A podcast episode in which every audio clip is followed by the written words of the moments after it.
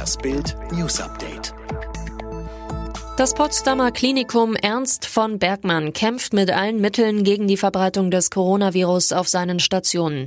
Jetzt soll das Robert Koch Institut Amtshilfe leisten. In der Nacht zu Samstag sei ein Sprung bei den infizierten Zahlen festgestellt worden. Daraufhin seien alle rund 500 stationären Patienten auf das Coronavirus getestet worden. Mit dem Ergebnis 33 weitere Erkrankte, ausschließlich aus der Fachabteilung Geriatrie, wie die Potsdamer neueste Nachrichten berichtet. Alle hätten zu zuvor keine Symptome gehabt. Bisher starben vier Corona-Patienten in der Klinik. Wann werden die Ausgangsbeschränkungen für die Bevölkerung wieder gelockert? In einem Gedankenspiel hatte Kanzleramtssprecher Helge Braun überlegt, zunächst jüngere Menschen wieder früher unter Leute zu lassen. Ältere und Kranke sollten demnach ihre Kontakte aber wohl deutlich länger reduzieren müssen.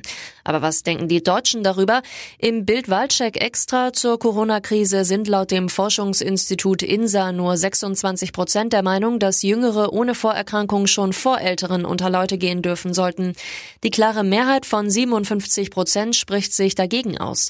Zustimmung bzw. Ablehnung ändern sich je nach Altersgruppe. Spannend, in der Gruppe der ab 60-Jährigen fällt die Zustimmung mit 24 Prozent recht hoch aus.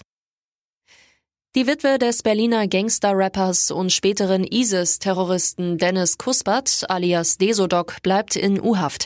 Der Bundesgerichtshof sieht die Voraussetzungen dafür gegeben, die U-Haft über sechs Monate hinaus zu verlängern. Omaima A. soll demnächst am Hanseatischen Oberlandesgericht in Hamburg der Prozess gemacht werden. Die Corona-Krise und die aktuelle Kälte wirken sich auch auf die Spargelpreise aus. Noch wächst der Spargel nicht zufriedenstellend, außerdem fehlen Erntehelfer. Die einfache Rechnung, weniger geernteter Spargel macht das Stangengemüse automatisch teurer. So liegt der Preis momentan bei bis zu 15 Euro pro Kilo. In der letzten Spargelsaison lag der Höchstpreis bei etwa 12 Euro. Es droht ein Allzeithoch. Wie die britische Zeitung The Sun berichtet, soll sich die 80er-Jahre-Ikone Samantha Fox verlobt haben. Mit ihrer Freundin Linda Olsen, mit der Fox schon seit 2018 zusammen ist. Für Fox ist es ein Neuanfang nach ihrem schwersten Schicksalsschlag. 2015 war ihre langjährige Lebensgefährtin Myra Stratton an Krebs gestorben.